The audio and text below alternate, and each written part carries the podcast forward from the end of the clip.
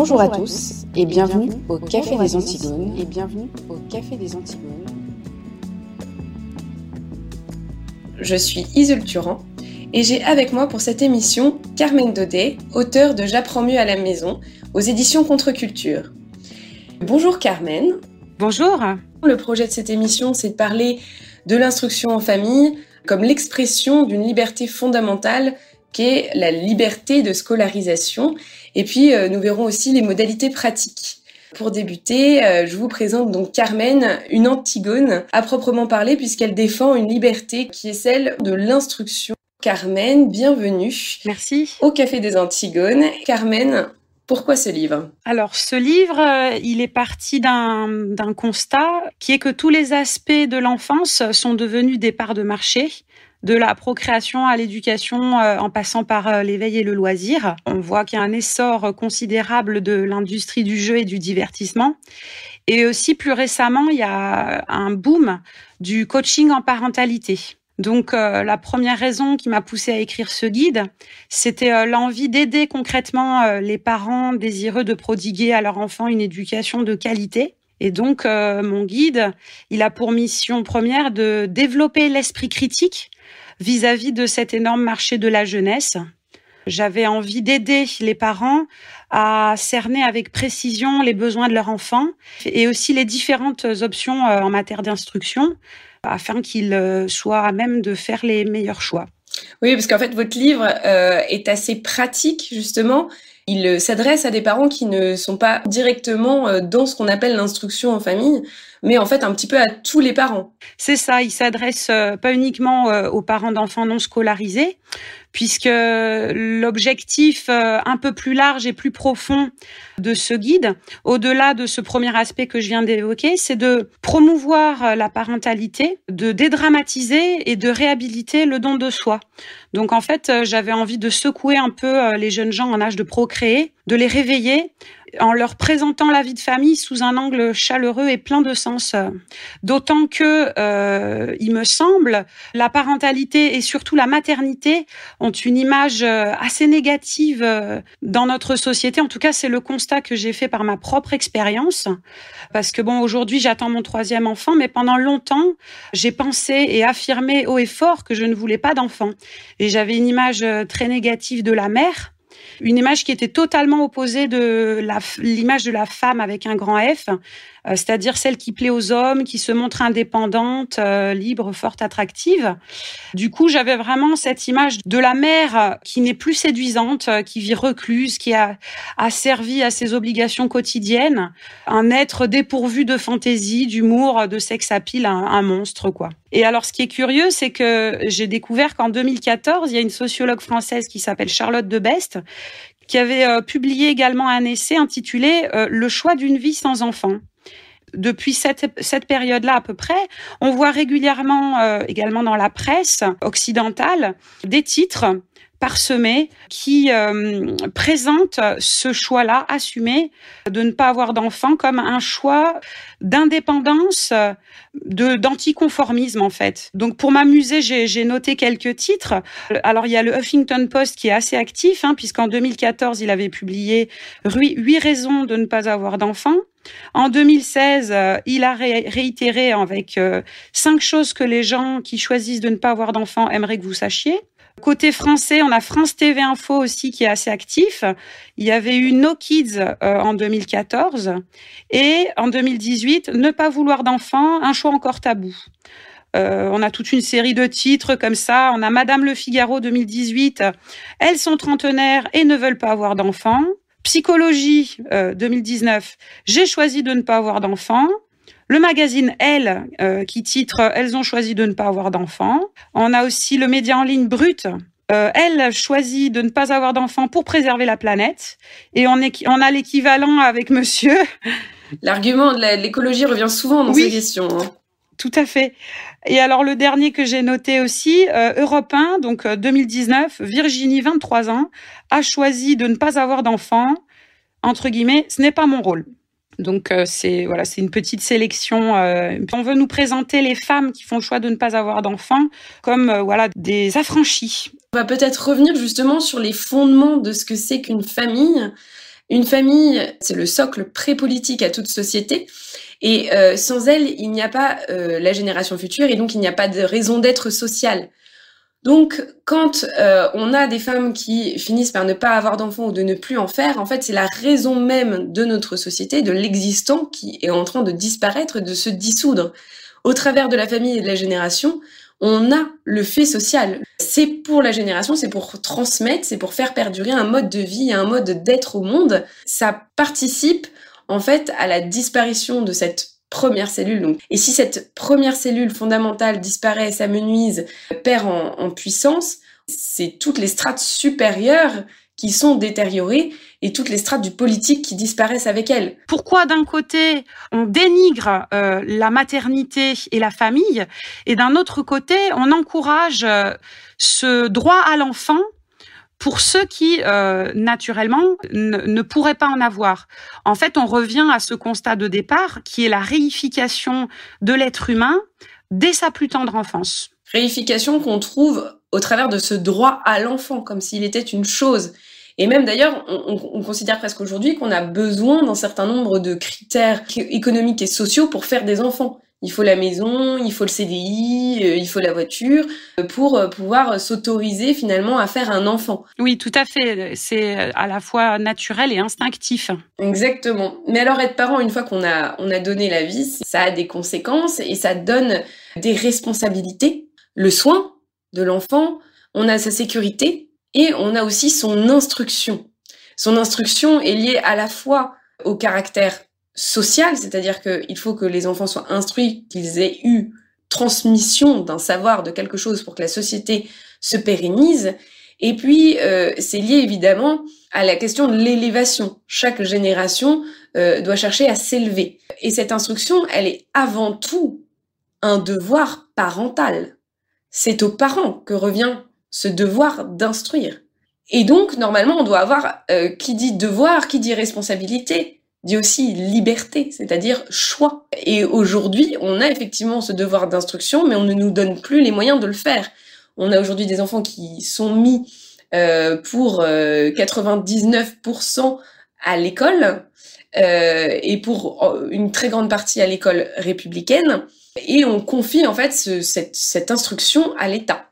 Tout à fait, ce devoir d'instruction, en fait, il est très largement restreint dans sa liberté euh, par le fait que euh, les modes d'instruction, qui sont en réalité très variés, sont imposés euh, par l'État aux parents. Autrement dit, comme, comme vous le dites très bien, normalement, les parents devraient avoir le choix du mode d'instruction de leur enfant, c'est-à-dire le choix entre le mettre à l'école ou pas, et euh, il s'avère que sur euh, ces 1% euh, d'enfants qui ne sont pas instruits, pardon, au sein d'établissements scolaires, ce qui est déjà une infime minorité, sur ces 1%, il y en a quand même une part qui est quand même instruit par l'État par l'intermédiaire du CNED, qui est le Centre national d'éducation à domicile, je crois. Donc, au final, les parents qui peuvent et qui, dans les faits, instruisent leurs enfants par eux-mêmes, sans aucun contrôle, euh, sans aucune euh, structure, euh, orientation de l'État, ils sont vraiment ultra minoritaires. Ils sont minoritaires parce que c'est pas évident. Déjà parce qu'il faut, je, je pense, des, des, bases assez solides pour pouvoir le faire. Il faut une sécurité économique aussi parce que ça, pouvoir rester à la maison et élever ses enfants, ça, ça a un prix. Et puis, euh, et puis, faut, voilà, il y a toute la pression autour de l'école. l'école, c'est quand même une, vache sacrée. Les Français aiment l'école. Tout à fait, parce qu'on nous, a bassinés avec euh, l'école laïque gratuite et obligatoire. D'ailleurs, c'est, c'est un, une expression qui est mensongère puisque c'est pas l'école qui est obligatoire, n'est-ce pas, mais euh, l'instruction je remets pas en question le fait que, enfin, le, bien fondé de, de l'existence de, de, cette école républicaine. Euh, L'instruction en famille, elle est, elle est pas forcément euh, adaptée à tous, mais euh, c'est vrai que les parents doivent pouvoir conserver le libre choix du mode d'instruction. Il est actuellement euh, garanti par euh, la Constitution et à la fois par la Déclaration universelle des droits de l'homme de 1948. Mais euh, c'est vrai qu'on constate que depuis plusieurs dizaines d'années, l'État fait pression pour circonscrire ces cas d'instruction à domicile en famille à des, de, de, très rares exceptions relevant pour la plupart de la maladie ou du handicap. Donc, de plus en plus, les parents qui auraient les moyens déjà financièrement et intellectuellement, les moyens et l'envie d'instruire leurs enfants par eux-mêmes, ils vont se voir de plus en plus contraints d'apporter des justifications et euh, on, on, constate que l'objectif à terme de, des gouvernements qui se succèdent, c'est quand même d'imposer l'obligation scolaire. Cette imposition de l'obligation scolaire, en 1791, euh, on a eu la création du premier comité d'instruction publique rattaché à, la Révolution et qui se donnait pour objectif en fait de, enfin qui donne les missions de l'école et dans ces missions, euh, il est question de d'éclairer les citoyens pour qu'ils ne tombent pas dans le culte et puis de, de permettre en fait euh, d'avoir une main d'œuvre qualifiée. Donc ça c'est ce qu'ils annoncent. Mais il dit surtout en second point qu'il s'agit de légitimer et assurer la survie du système politique français qui émerge qu'est la démocratie. donc on voit bien dans ses fondements que l'école est quelque chose d'idéologique et ce qui est normal parce que quand on transmet quelque chose, on, on donne une orientation. On essaie de faire perdurer un modèle, ce qu'on a cru être juste et être bon. Donc il est logique que l'école républicaine et laïque euh, défende ses propres valeurs. Mais là, on a eu vraiment un resserrement autour de cette instruction en famille ça va démarrer euh, aux alentours des années 1998 euh, avec une loi qui proclame la priorité des établissements d'enseignement par rapport à l'instruction en famille, qui ne doit, d'après eux, rester que des cas exceptionnels et des situations particulières. Cette loi fait de l'école euh, de la République une norme de référence. C'est l'école républicaine qui va donner les niveaux, ce qui doit être appris, et y compris dans les savoirs qui vont être plus idéologique finalement. Tout à fait, qui relève de l'éducation euh, bien plus que de l'instruction. Ça fait le rapport, enfin ça fait l'objet d'un rapport d'enquête euh, de Georges Fenech qui voit dans l'instruction en famille une tentative de sectarisation. Il, il lance son rapport en 2006 en disant que voilà c'est une porte ouverte aux sectes. On a en 2007 la fin des écoles familiales qui permettait justement le regroupement d'un certain nombre de parents qui prenaient la décision non pas de monter vraiment une école à proprement parler, mais d'avoir une entraide autour de ces enfants non scolarisés. Euh, donc ça c'est terminé on a une limite aujourd'hui de 19 élèves. Tout ce contrôle autour de l'instruction en famille qui est renforcé en 2011. Puis euh, on a Vincent Payon qui rappelle au travers de son lancement de cours moral et civique euh, l'importance de l'école. On va avoir Hugues Portelli, qui est aussi euh, un homme de l'UMP, qui demande à ce que l'instruction en famille soit supprimée, excepté pour raison médicale. Enfin, on sent qu'il y a une vraie pression qui monte d'année en année sur la question de l'instruction en famille, en faisant de l'école la seule norme d'un point de vue des savoirs enseignés, mais aussi du point de vue moral et civique.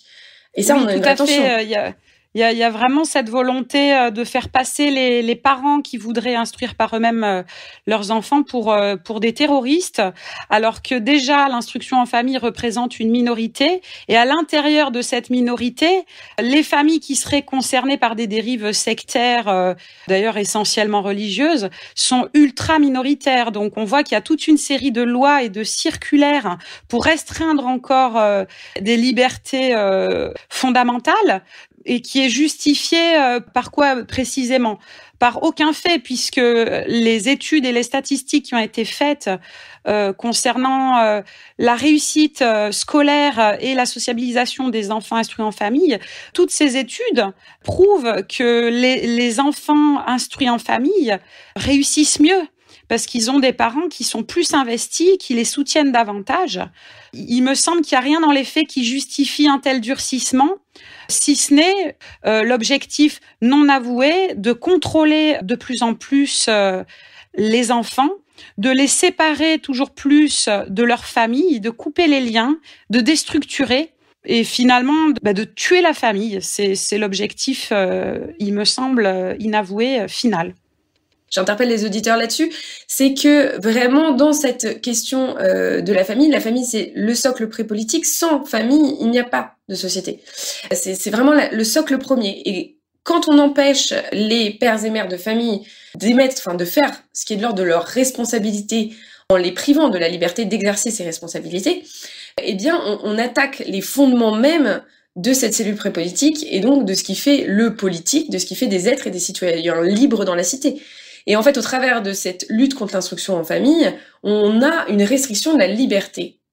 Tout à fait, mais l'État, l'État cherche en fait à prendre la place, euh, à prendre la place des parents dans tous les aspects d'ailleurs de la vie, pas uniquement euh, dans le domaine de l'instruction des enfants. On peut, on peut faire un parallèle avec euh, la santé, les obligations vaccinales, mais également le droit à la sexualité. L'État a son, son mot à dire dans tous les domaines de, de notre vie. On est absolument contrôlé dans tout l'instruction en famille, c'est vraiment voilà l'obscurantisme. Et je pense que même certains auditeurs qui démarrent cette émission avec nous ont peut-être aussi cette perception très négative de l'instruction en famille, qui est cette idée voilà très obscurantiste ou alors euh, bobo écolo un peu bizarre ou jusqu'au boutiste euh, type Notre-Dame-des-Landes ou encore euh, terroriste islamiste. Mais rarement de gens éclairés qui cherchent simplement l'expression de leur liberté. Et en fait, défendre l'instruction en famille, c'est défendre nos libertés, nos libertés de citoyens. Je souhaite signifier, c'est pas forcément qu'il faut tous se mettre à l'instruction en famille, mais qu'en revanche, on doit défendre ceux qui le font. Et aussi réfléchir à, notre responsabilité euh, en tant que parents, parce que certes, on n'est pas tous, euh, on enfin comment dire, on n'a pas tous la fibre pédagogue, mais euh, il faut pas non plus que le fait de déposer son enfant à l'école euh, dès la toute petite section de maternelle et ce euh, jusqu'aux 16 ans ou 20 ans plus d'école d'instruction, il faut pas que ça soit un acte anodin et non réfléchi. Il faut qu'il y ait cette réflexion là et suite à la réflexion, une prise de décision parce que c'est ça semble absolument évident logique euh, et valide de confier euh, l'instruction et l'éducation euh, de sa progéniture à une personne étrangère à partir du moment où elle est diplômée. Et finalement, il faut réfléchir à ce qui fonde notre confiance dans l'école et dans ses enseignants. Effectivement, euh, l'éducation, ça dépasse l'instruction, puisque ça englobe également la transmission, euh, notamment de valeurs morales. Et les valeurs morales véhiculées par notre société actuellement, euh, on n'est pas obligé de les partager. Donc, je fais référence essentiellement à la, la, grande liberté dont jouissent les enseignants au sein de leur classe. C'est une liberté qui est à double tranchant puisque bon par ce levier euh, effectivement le prof peut instaurer avec ses élèves un système d'apprentissage qui lui est propre euh, avec lequel ils se sentent à l'aise qu'il puisse créer un climat scolaire confortable. Mais euh, il peut aussi arriver au prof de se montrer fantaisiste voire carrément laxiste. En plus on sait que la profession est quand même très largement gauchiste droit de l'homiste écolo bobo etc et en même temps, euh, cette liberté de l'enseignant, je pense qu'elle est tout à fait nécessaire. C'est-à-dire que dans un monde normal, euh, avec une, une, société qui tient sur ses deux pieds, euh, avoir des enseignants ou avoir même en tout cas le choix de choisir les enseignants pour les parents devrait laisser justement à celui qui pratique le plein exercice de son art. Tout à fait. Ce qui est sain, c'est tout à fait sain qu'il y ait cette euh, liberté pédagogique. Ce qui l'est moins, c'est que euh, les enseignants ne soient pas uniquement chargés d'instruire, mais aussi d'éduquer. C'est là euh, que commence euh, toute la dérive, tout ce que moi je reproche au système éducatif public. si les enseignants se contentaient d'instruire, c'est-à-dire de transmettre à nos enfants les outils qui leur permettent de savoir lire, écrire et compter, s'ils s'en tenaient là, ça serait parfait cette liberté euh, pédagogique, moi je la critique pas du tout, euh, même si effectivement il y a quand même eu euh, bon des, des, des excès. Hein, la, la, très célèbre méthode globale est là pour nous le rappeler. Le problème, c'est que les enseignants, de plus en plus, sont des éducateurs et de moins en moins des instructeurs.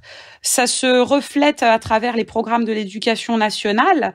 Les professeurs des écoles, notamment, se sentent vraiment investis d'une mission de transmission de valeurs qui outrepasse souvent euh, euh, tout le temps passé à transmettre les simples outils euh, qui permettront à l'enfant de se cultiver et de s'informer.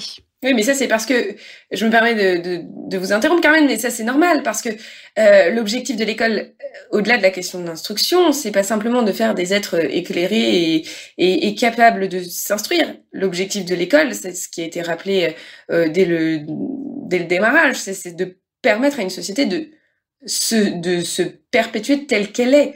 Donc c'est la transmission de la société et le truc c'est que hum, donc là je vais reprendre un petit peu l'idée générale euh, d'un excellent ouvrage que je vous conseille qui est l'enseignement de l'ignorance de Michéa Oui, donc c'est un ouvrage de jeunesse de cet auteur où il euh, reprend finalement euh, l'idée selon laquelle on a une école à l'image de notre société. Il faut faire, euh, il faut, il faut que le système perdure tel qu'il est. Donc il faut des gens dans le tertiaire, il faut des gens pour consommer, et il faut des gens qui acceptent un certain nombre de choses. Donc à partir de ce moment-là, l'objectif n'est pas d'en créer des, des, des, êtres libres, ça n'a jamais été ça. Et, et, en fait, on, ils reprochaient au moment où ils ont créé donc euh, l'instruction euh, laïque et, et, républicaine, donc ce, ce, cet embrigadement de la part des curés. Mais euh, ils font la même chose. C'est-à-dire que les curés, eux, œuvraient pour leur chapelle, c'est-à-dire euh, la transmission, donc avec l'objectif de faire euh, de chaque enfant un bon chrétien, qui est soit à même de sauver son âme avant tout.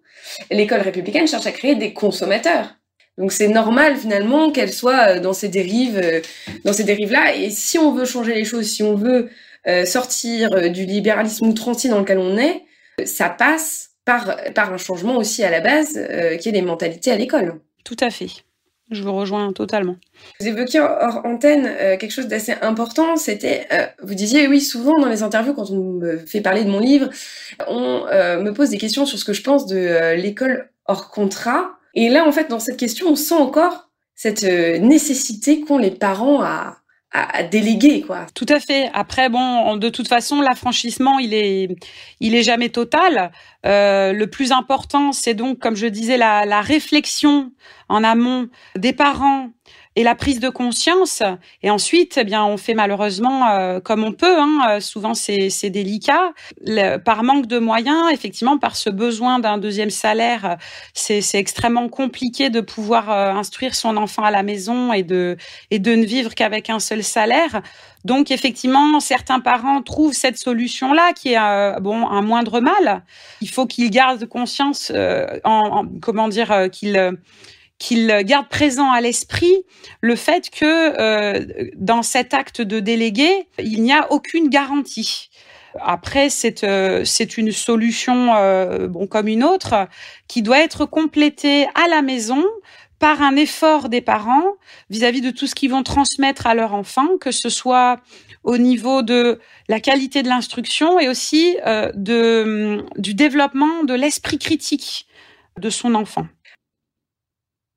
Alors du coup, on va passer à notre seconde partie d'émission, qui est alors euh, donc l'instruction en famille, euh, comment faire, que faire, euh, et si on scolarise son enfant, à quoi doit-on veiller? Donc voilà, on va passer à une partie un peu plus concrète que vous invitez à faire dans votre dans votre ouvrage que je recommande. Alors oui, donc l'instruction en famille, bah, ça fait peur. On se demande un petit peu qu'est-ce que ça va donner ce tête-à-tête avec l'enfant? Est-ce qu'on va être en mesure de le faire? Est-ce que ça va bien se passer? Voilà, qu'est-ce que vous qui, l'avez vécu, euh, comment euh, voilà, comment vous décririez un petit peu euh, l'instruction en famille? Alors bon, déjà moi j'ai circonscrit volontairement l'école à la maison à la période d'âge de 3 à 6 ans qui correspond à la maternelle. J'explique plus en détail les raisons de ce choix dans, dans mon ouvrage ce que je peux dire, ce qui est important euh, comme clé de réussite, c'est que les parents euh, se préparent et euh, s'instruisent eux-mêmes au sujet de, de l'enfance. Il est important qu'ils connaissent les étapes du développement de leur enfant, que ça soit développement physique ou psychique, pour ne pas commettre d'impairs et d'erreurs qui pourraient être préjudiciables. Donc d'abord s'instruire.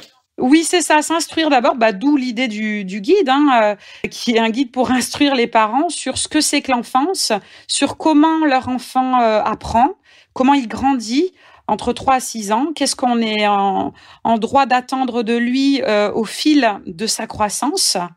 Cette connaissance-là de son enfant, ça permet de programmer des activités adéquates, adaptées, et également de faire le tri par rapport à ce foisonnement, euh, cette pléthore de, de jeux, livres, euh, activités, films que nous propose le, le, marché de la jeunesse. Ce que j'ai trouvé très intéressant dans votre ouvrage, euh, c'est qu'en effet, il est très pratique et il ne s'intéresse, il ne, voilà, il ne s'adresse pas que aux personnes qui vont euh, faire l'instruction en famille, puisque ça s'appelle J'apprends mieux à la maison et que ce sont aussi des petites choses qu'on peut mettre en œuvre dans le quotidien de son enfant. Donc ça, c'est très sympathique. C'est-à-dire qu'on a quand même, l'État nous a quand même gardé les week-ends pour ceux qui ont encore la chance de ne pas travailler le dimanche. Et les mercredis. et, les mercredis pour ceux qui ne travaillent pas le mercredi. Bon, ça, c'est plus rare, hein, on va pas se mentir. Mais en tout cas, pour ceux qui bénéficient du, droit de plus en plus rare de ne pas travailler le dimanche, il reste le dimanche pour passer du temps avec son enfant. Et, là, cet ouvrage est, clé dans, ces, dans les apprentissages que vous proposez. Hein. Bah, le, le, le, principe que je pose un peu, qui est, qui est, je pense vraiment un principe universel, c'est que quand on apprend, on part toujours de soi. Et donc, euh, la, la, la, maturation physique et psychique, elle permet à la fois de gagner en précision et d'élargir hein, de plus en plus la portée de son action et de ses connaissances. Ça se vérifie dans, dans tout un tas de domaines. Hein. Par exemple, pour ce qui est de la, de la conscience corporelle, cette conscience que l'enfant a de son corps, elle s'affine au fil des ans. Elle transparaît d'ailleurs dans, dans les dessins où d'abord on voit uniquement la tête, puis apparaissent les bras et les jambes, ensuite le ventre, puis des détails euh, de plus en plus précis. Euh, cette conscience corporelle, elle va de pair aussi avec la maîtrise de ses gestes. L'enfant marche, puis il court, ensuite il s'équilibre, après il apprend à viser, ensuite, en dernière instance, il conjugue plusieurs de, de ses actions. Au niveau du langage aussi, on part de soi et on élargit de plus en plus. On part également de sa conscience, de sa propre conscience de l'espace et du temps qui est une conscience tout à fait relative. Hein. Je veux dire, quand on a deux ou trois ans, la conscience qu'on a du temps et du temps qui passe, elle est fonction du déroulement de d'une journée, pas plus.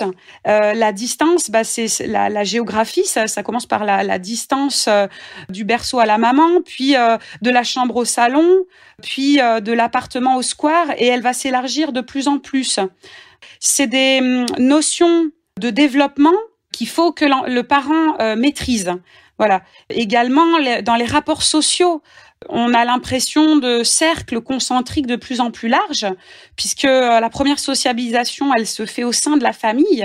C'est d'abord un rapport duel entre l'enfant et sa mère, puis le père, les frères et sœurs, les cousins cousines, pour s'élargir de plus en plus jusqu'à ce que l'enfant un jour apprenne à aller vers euh, un parfait inconnu, un enfant euh, apprennent à lui demander comment il s'appelle, lui proposent de jouer avec lui, etc., etc. La prise de conscience progressive euh, de l'espace et du temps, qui lui sont proches et de plus en plus éloignés, elle est aussi parallèle à la notion de quantité qui s'élabore d'abord de façon euh, visuelle, globale et approximative et qui se construit petit à petit. Donc toutes ces toutes ces notions là de maturation, elles sont explicitées dans mon guide et euh, il me semble qu'elles sont euh, très importantes à, connaître pour euh, les parents qu'ils instruisent ou non leur enfant à la maison. Ça permet d'être dans une attente réaliste vis-à-vis -vis de son enfant, de le pousser toujours vers la marche qui est juste au-dessus, sans faire de grand écart bah, euh, tout un programme. Hein. Et alors pour se pour se s'orienter un petit peu là-dedans, euh, on a des, des pédagogues euh, très en vogue. Je pense par exemple à Maria Montessori ou encore aux pédagogies Steiner, etc. Alors vous en pensez quoi de ces de ces grands pédagogues de ce siècle? Alors, bah, donc je l'évoque aussi. Euh, J'ai pas mal de chapitres qui, qui sont consacrés à, à ce thème-là, pour euh, pour rester un peu euh, dans comment dire dans le dans le schéma, on a deux modèles euh, principaux qui s'opposent. On a le modèle euh, dit traditionnel, hein, qui consiste en une transmission euh, verticale, où l'apprenant est en position de réception, hein, peu, plus ou moins passive. Et donc, face à ce modèle traditionnel, on a le modèle entre guillemets alternatif, où les rapports entre l'enseignant et l'apprenant sont horizontaux afin de placer l'enfant au cœur de ses apprentissages et de le rendre actif. Donc euh, ce dernier courant, euh, il est euh, désigné sous le terme de pédagogie nouvelle. Donc c'est dans la pédagogie nouvelle qu'on range Maria Montessori, Steiner, Freinet et bien d'autres dont on entend beaucoup parler actuellement. C'est un mouvement qui est très en vogue, mais en réalité qui prend sa source déjà dans les écrits de de Jean-Jacques Rousseau et même encore avant dans le Gargantua de Rabelais. Pour ma part, moi, je considère que ces deux euh, approches de la pédagogie, euh, elles sont complémentaires. Elles s'excluent pas forcément, et je vois pas pourquoi il faudrait choisir. Par contre, effectivement, euh, quand on est dans une situation de transmission vis-à-vis de son enfant, c'est toujours bien de savoir où est-ce qu'on se positionne. Euh, est-ce qu'on est dans un rapport vertical ou horizontal? C'est bien, euh, en tant que parent, d'en avoir conscience, parce que ça va permettre, euh, au fil du temps, de doser les variations entre ces rapports. Je m'explique, mais je le détaille encore mieux dans mon ouvrage. Quand il est petit, l'enfant, il a besoin de passer par les sens, la manipulation et l'expérimentation. Il en a besoin parce qu'il apprend de cette façon-là, en fait, à systématiser, c'est-à-dire qu'il apprend à passer euh, du particulier au général. C'est exactement ce que j'ai expliqué tout à l'heure. Il part de lui pour aller euh, vers euh, l'extérieur et il part du particulier pour aller vers le général. Donc c'est pour ça que je préconise dans mon guide des activités qui, pour la tranche 3-6 ans, relèvent plutôt de la pédagogie nouvelle. Mais en grandissant, l'enfant, en fait, il a de moins en moins besoin de passer par l'autoconstruction de ses savoirs. Et du coup, pour gagner du temps et aussi pour affermir ses connaissances, il me semble qu'il est bon euh, qu'il apprenne de plus en plus à la fois par la réception, euh, la répétition, la mémorisation et donc l'automatisation. Donc voilà, donc pourquoi choisir quand on peut tout faire, quoi, finalement? C'est ça, mais il faut quand même apprendre à doser et à varier le canal de transmission. Euh, je pense qu'il n'est pas bon qu'un enfant soit sans arrêt en situation de réception passive, mais c'est pas bon non plus qu'il soit sans arrêt dans l'action et euh, l'autoconstruction euh, de, de ses connaissances. On ne peut pas lui demander ça non plus. C'est pour ça que finalement, le mieux, c'est peut-être un savant mélange des deux. Et c'est aussi pour ça que je critique certaines écoles comme les écoles Montessori pour des niveaux supérieurs à la maternelle. D'accord. Ça fait un peu peur hein, quand même quand on vous entend euh, parler de ça. On a l'impression que c'est un peu une montagne finalement de, de faire tout ça. Euh, non, je pense que c'est vraiment une prise de conscience. Euh, on est dans des attitudes euh, qui sont pour la plupart instinctives. Je pense que la plupart des parents attentionnés, bienveillants et aimants agissent très bien sans en avoir conscience. Mais le fait de mettre des mots sur ces positionnements pédagogiques, il me semble que c'est quand même un coup de pouce. Oui, c'est un coup de pouce. Ça permet d'avoir des repères et puis de, de surtout pouvoir s'adapter à, à, un enfant qui va poser une difficulté dans un domaine ou dans un autre parce que je pense que tous les enfants ne fonctionnent pas tous pareil et que même si on a des grandes lignes directrices, il faut être quand même en mesure de s'adapter à, à son enfant. Je pense que c'est ça l'avantage aussi d'être le parent et d'être euh, en permanence avec l'enfant, c'est que on peut s'adapter à son comportement. C'est ce qui est le plus difficile, mais c'est aussi une chance euh, que n'aura pas un enseignant en fait. Tout à fait. Alors après, bon, un parent n'est ni un enseignant, euh, ni un médecin, ni un orthophoniste. Euh, il y a des spécialisations euh, qui, comment dire, qui complètent le rôle de parent, mais il me semble que c'est quand même les parents les mieux placés pour connaître leur enfant, et donc c'est aussi les mieux placés pour faire les meilleurs choix pour ces enfants-là. Donc, euh, je dis pas qu'il faut se passer des différents spécialistes de l'enfance, mais je dis qu'il faut, il faut, il faut pas déresponsabiliser les parents ni leur faire croire qu'ils ne sont pas capables de faire les meilleurs choix pour leurs enfants. C'est faux. Et puis, l'instruction en famille ou même euh, le fait de prendre un relais, en tout cas euh, temporaire euh, de, de l'école, ne n'empêche pas de choisir ce qu'on appelait avant un précepteur. C'est-à-dire qu'il faut être aussi en mesure de connaître ses limites. Euh, et ça, le, ça, l'instruction en famille le permet tout à fait, puisque l'enfant a, du temps disponible pour justement rencontrer des professionnels choisis par les parents. Ça, c'est aussi une chance incroyable et qu'on oublie parce que on, on envisage l'instruction en famille comme un vase clos, alors qu'il s'agit pas de ça. L'enfant doit aller vers les autres, parce qu'il y a la grande question quand même de euh, la sociabilisation des enfants, euh, bon, qui est plus une torture pour un enfant qu'autre chose, mais enfin, disons que l'instruction en famille laisse tout à fait euh, le temps pour euh, cette sociabilisation, pour rencontrer des, des, professionnels qualifiés choisis par les parents. C'est tout à fait possible aussi. Oui, oui, bien sûr, c'est pas un choix exclusif, mais c'est un choix éclairé. Alors, bah écoutez, merci beaucoup Carmen. Voilà, j'espère que ça aura donné envie aux auditeurs un petit peu de d'aller plus loin dans cette réflexion-là, euh, qu'ils aient des enfants ou non, hein, parce que l'expression d'une liberté, c'est le devoir de chaque citoyen. Et la protection de la liberté, c'est le devoir de chaque citoyen, donc euh, faut quand même le rappeler. Et euh, du coup, on va passer sur une, dernière partie un petit peu plus euh, pratique, est-ce que vous auriez une sélection de jeux de livres? Parce que c'est ce que vous faites un peu dans la fin de votre ouvrage et c'est ce qui est un peu sympa dedans, c'est que c'est assez ludique et à la fin on a des petites clés de travail. Alors est-ce que vous auriez envie de présenter ou des jeux, des livres? Oui, oui, pourquoi pas. Je vais essayer de pas me répéter par, rapport à ce qui est déjà dans les annexes euh, euh, de mon guide. C'est vrai que la question de comment choisir des supports pédagogiques, elle est, centrale. Euh, j'essaye d'aider les parents à apprendre à décrypter un, document destiné à, son enfant, que ce soit un livre, un jeu ou un film, et euh, comment les aider finalement à être exigeants, que ce soit au niveau de la qualité du contenu, comme euh, sur la qualité du contenant. Bah, le, la première réponse, la plus évidente, euh, c'est bien évidemment qu'il faut toujours lire un livre ou voir un film euh, avant de le proposer à son enfant et effectivement tester le jeu pour identifier quels sont les apprentissages sous-tendus. Apprentissage ou bien pour un livre ou un film, ça peut être plutôt de l'ordre de la moralité. Par exemple, euh, il y, a des, pièges à éviter. Il peut y avoir, par exemple, la qualité euh, du contenu, mais avec un, contenant de, faible qualité. Dernièrement, je me suis fait avoir, j'ai acheté le DVD La prophétie des grenouilles. Et euh, effectivement, ça reprend un peu le mythe de l'arche de Noé. Mais j'ai constaté que le niveau de langue était, était très faible, voire familier. Donc j'ai été extrêmement déçue.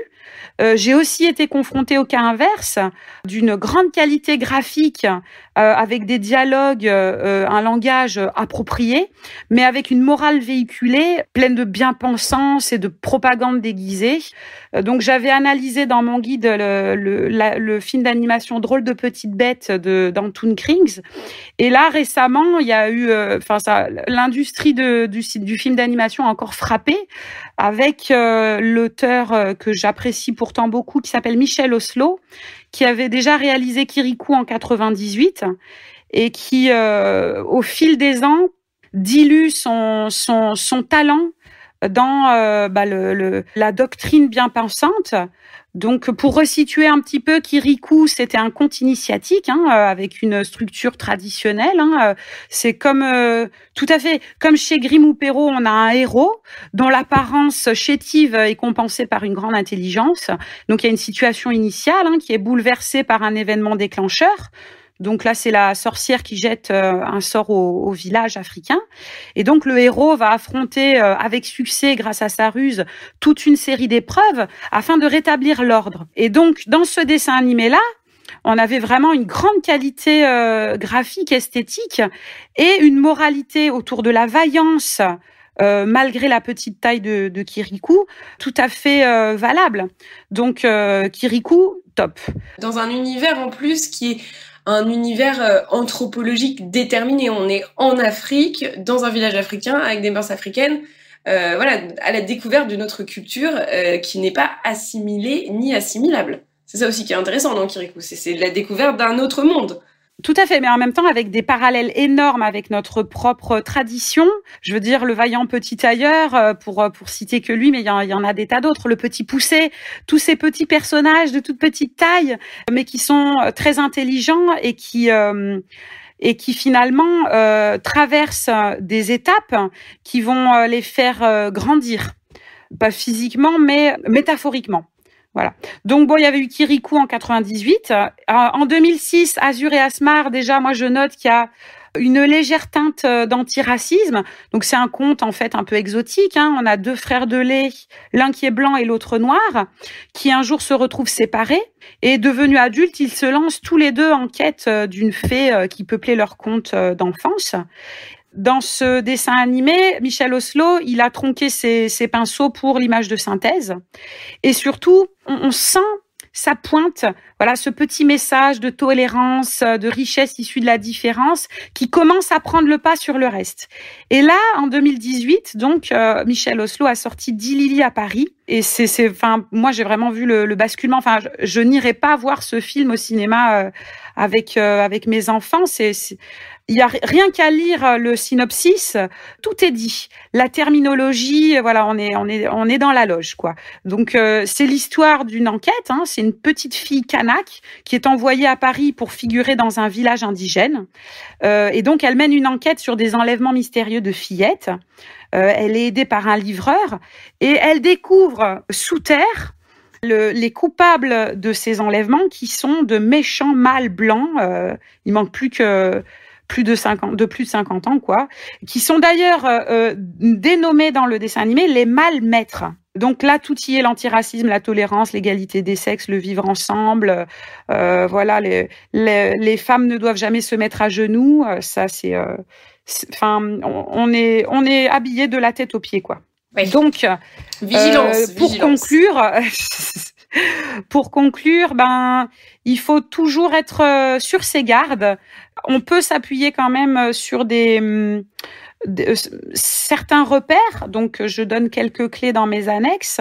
Il y a aussi Anne-Laure Blanc qui a édité une bibliothèque idéale qui donne des bonnes pistes de réflexion. Hein. Elle propose des, ouvrages, des, des, des, livres, plusieurs références, je crois qu'il y en a 2000 en tout, pour des enfants de 0 à 16 ans.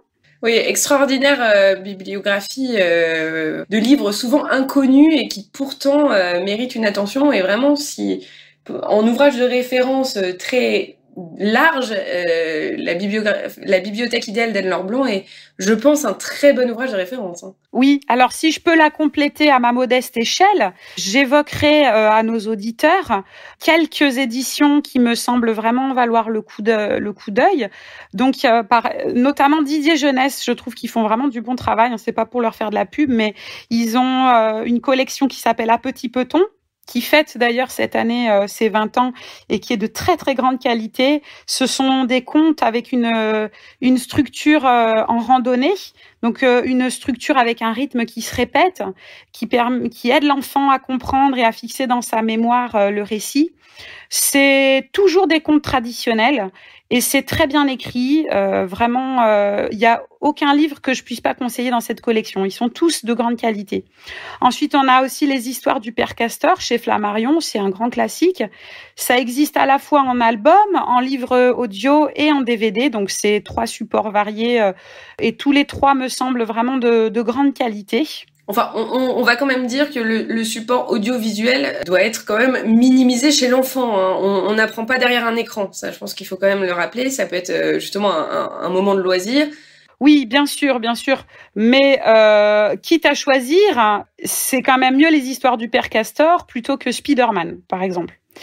Ou que qui est la, la star des cours de récréation euh, en maternelle. Oui, bon, c'est peut-être un peu démodé maintenant, c'est vrai.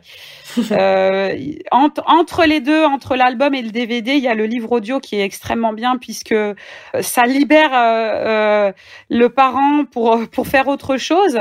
L'enfant est autonome. Il écoute des histoires dont la structure est toujours la même et le, le récit est inchangé. Donc on garde les propriétés du, du texte écrit. Ça, ça aide à la mémorisation. Euh, c'est euh, vraiment pour moi, une très très bonne option, le livre audio. Du coup, il y a aussi tous les enregistrements de Marlène Jobert, euh, qui a repris de nombreux contes traditionnels. Bon, c'est un tout petit peu édulcoré, mais euh, bon, pas trop. Pour moi, ça reste quand même euh, du bon support euh, pédagogique. Ensuite, euh, si je peux continuer ma, ma petite liste, euh, il y a la série Bulle et Bob, toujours chez Didier Jeunesse, qui est sympathique. C'est pour les enfants euh, plutôt entre, oui, hein, 3 et 5 ans. C'est l'histoire d'un frère et d'une sœur à qui il arrive des petites aventures du quotidien, qui est ponctuée par des comptines et des chansons euh, vraiment de, de grande qualité. C'est attachant et réconfortant pour traiter de situations du quotidien. Voilà. Ensuite, on a pour les enfants un peu plus grands, donc euh, les, les, contes, fables et légendes d'Anne Luquen aux éditions Contre-Culture, hein, qui sont euh, plus destinés aux enfants à partir de 6 ans et qui sont euh, de grande qualité. Et ensuite, bien sûr, euh, bah, les, les, classiques, hein, les contes de Charles Perrault, Grimm, Andersen, euh, à partir de 6 ans à volonté. Sans oublier la série documentaire C'est pas sorcier, à partir de 5 ans. Hein. Avant, c'est un peu, c'est un peu prématuré. que je voulais citer parce que ben j'en ai pas mal chez moi et ça fait partie des des supports que, que j'apprécie aussi. Donc ça, c'était la partie en fait euh, livre euh, et DVD. Mais j'ai fait aussi euh, une dernière petite partie sur les jeux pour jouer en famille entre entre enfants de différents âges. Donc il y a les jeux, tout ce qui est basé autour des devinettes, hein, qui me semble vraiment très très riche, qui permet de, jouer tous en, tous ensemble en famille hein, à partir de trois ans.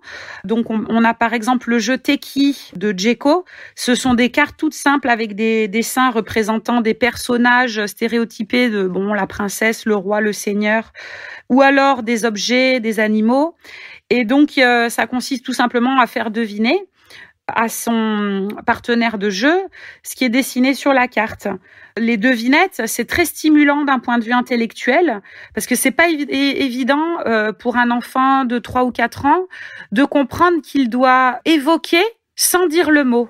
Euh, autrement dit, créer de l'implicite euh, autour de euh, ce qu'il cherche à faire deviner. Donc c'est c'est une construction mentale, ce qu'il faut vraiment encourager pour un niveau maternel et qu'on peut compléter après en transformant le jeu ultra célèbre du qui est c'est un jeu qui est édité, je crois, par Hasbro Gaming et dans lequel il est tout à fait possible de remplacer les petits portraits euh, dessinés par des photos d'identité de personnes qui font partie de l'entourage de l'enfant pour jouer à faire deviner euh, le nom d'une personne.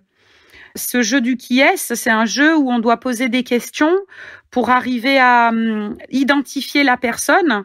Donc ça combine à la fois la devinette et le tri. Voilà. Sinon, en jeu de tri, d'association, appariement, euh, il y a le jeu du patatras euh, chez Fnac Éveil et Jeux, bah, dont je vais parler prochainement dans une vidéo qui devrait paraître euh, sur contre-culture. Il y a aussi tout ce qui est jeu de mistigris. Hein. Il existe de nombreuses marques qui l'éditent. Moi, je connais le, le jeu qui s'appelle Qui croque quoi chez Dagobert, qui est sur le même principe du tri et de l'appariement. Donc, euh, le fait de, de, constituer des paires, c'est euh, les prémices des mathématiques. On a d'autres jeux qui préparent aux mathématiques, mais plus dans l'aspect euh, orientation dans l'espace et stratégie. C'est tous des jeux vraiment de grande qualité que je conseille. Donc, il y a le Katamini, qui s'appelle aussi euh, Gagne ton papa, qui est euh, édité par Gigamic, dont je parle dans mon dans mon guide. Mais il y en a d'autres. Il y a aussi euh, dans le désordre Château logique de Smart Games, Puissance 4 et pour les plus grands le jeu des embouteillages qui s'appelle Rush Hour et qui sont tous basés sur à la fois l'orientation dans l'espace et l'élaboration de stratégies donc de plus en plus complexes pour réussir, pour gagner. Et enfin, donc toujours dans les jeux qui peuvent vraiment se faire euh, tous en famille à partir de trois ans, il y a euh, tout ce qui est basé sur la discrimination visuelle et la réactivité. Donc ça va être les jeux de type loto hein, pour les plus petits. Et puis euh, dans le prolongement du loto, il y a le jeu du double hein, qui est assez connu aussi chez Asmodée, je crois. Ensuite, on a tout ce qui est jeu sur l'ordre de grandeur. Donc là, ça va être les batailles, hein. le Batanimo, le Batawash euh, chez Djeko pour, euh, pour ne citer que. Et enfin, euh, les jeux qui stimulent la mémoire, donc euh, jeux de memory, il existe une infinité de marques de jeux de mémo, et un jeu un peu plus complexe que le memory, mais toujours basé sur cette stimulation de la mémoire, qui est le jeu des sardines. Voilà, ben, ça fait une belle liste déjà de jeux qu'on peut, bon, euh, on est qu'on n'est pas obligé d'acheter, qu'on peut facilement trouver euh, sur des vides greniers, euh, Le Bon Coin, Emmaüs, etc. Bah, vous nous ferez le plaisir de mettre cette petite liste en descriptif de l'émission, si ça ne pose pas de problème. Elle est déjà tapée. bon, super. Bah écoutez Carmen, merci beaucoup. Merci à vous. Donc, je rappelle votre livre J'apprends mieux à la maison aux éditions Contre-Culture, signé Carmen Daudet. C'était Isolde Je vous remercie de votre écoute et encore un grand merci, Carmen. Je vous remercie également de m'avoir euh, tendu votre micro. C'est toujours un plaisir et c'est un honneur. Euh, je vous félicite euh, également pour votre travail que je suis et que j'apprécie énormément. Voilà, bonne continuation. Merci. Bonne soirée à tous.